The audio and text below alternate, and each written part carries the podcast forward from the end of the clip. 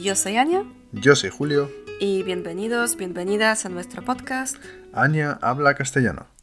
Antes de empezar, como siempre, nos gustaría recordaros que tenemos cuenta de Instagram, arroba anya.habla.castellano, donde subimos vídeos graciosos y nos podéis seguir ahí para aprender más castellano con nosotros.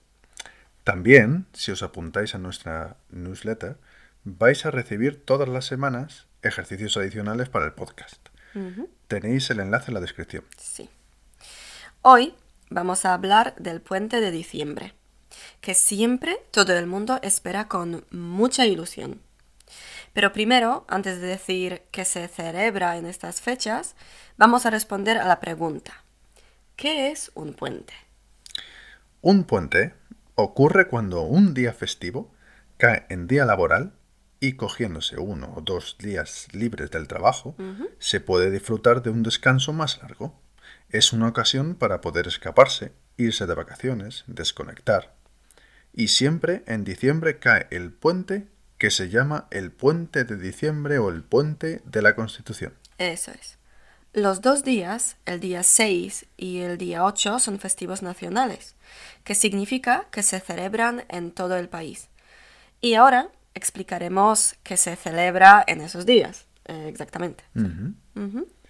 El día 6 se celebra el Día de la Constitución, por eso el puente se llama de la Constitución. Eso. Mientras que en el día 8 de diciembre se celebra el Día de la Inmaculada Concepción. Sí. El Día de la Constitución eh, conmemora el 6 de diciembre de 1978.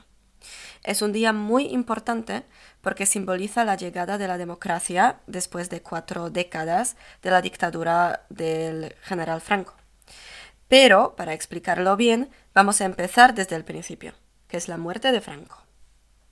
Franco murió el día 20 de noviembre de 1975 y Juan Carlos de Borbón fue coronado rey tal como lo designó Franco seis años antes. No obstante, el nuevo rey, Juan Carlos I, tenía tendencias democráticas sobre a lo que el futuro de España se refería.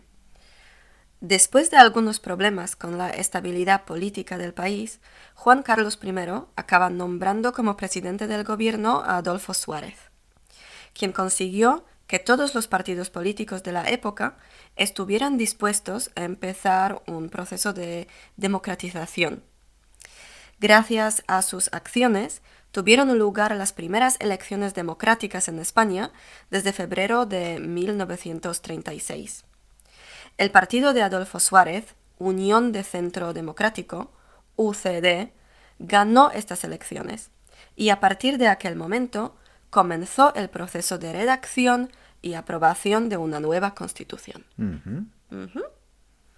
Dos años más tarde, el día 6 de diciembre de 1978, todos los españoles fueron a votar en referéndum y gracias a ello, la Constitución se ratificó con más de un 87% de votos favorables.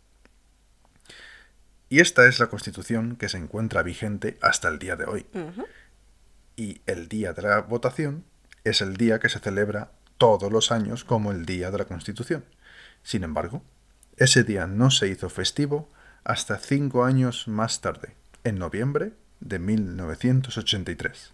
También hay que añadir que desde el año 1978 hasta 1983 en España había mucha tensión política e incluso hubo un golpe de Estado fallido conocido como el 23F. Pero esto ya es un tema para otro episodio del podcast. Vale, qué interesante la historia de España, ¿no? Muchísimo. Pues sí. Vale. ¿Y qué se celebra el día 8? El día 8 se celebra el Día de la Inmaculada Concepción. Es una celebración de carácter religioso y conmemora la concepción de la Virgen María. En el año 1854, el Papa Pío XI decidió que el 8 de diciembre se celebrase ese día, en supuesta en conmemoración de la concepción de la Virgen. Sin embargo, esta fecha fue elegida porque son los nueve meses exactos antes del día 8 de septiembre, que es cuando se celebra el nacimiento de la Virgen.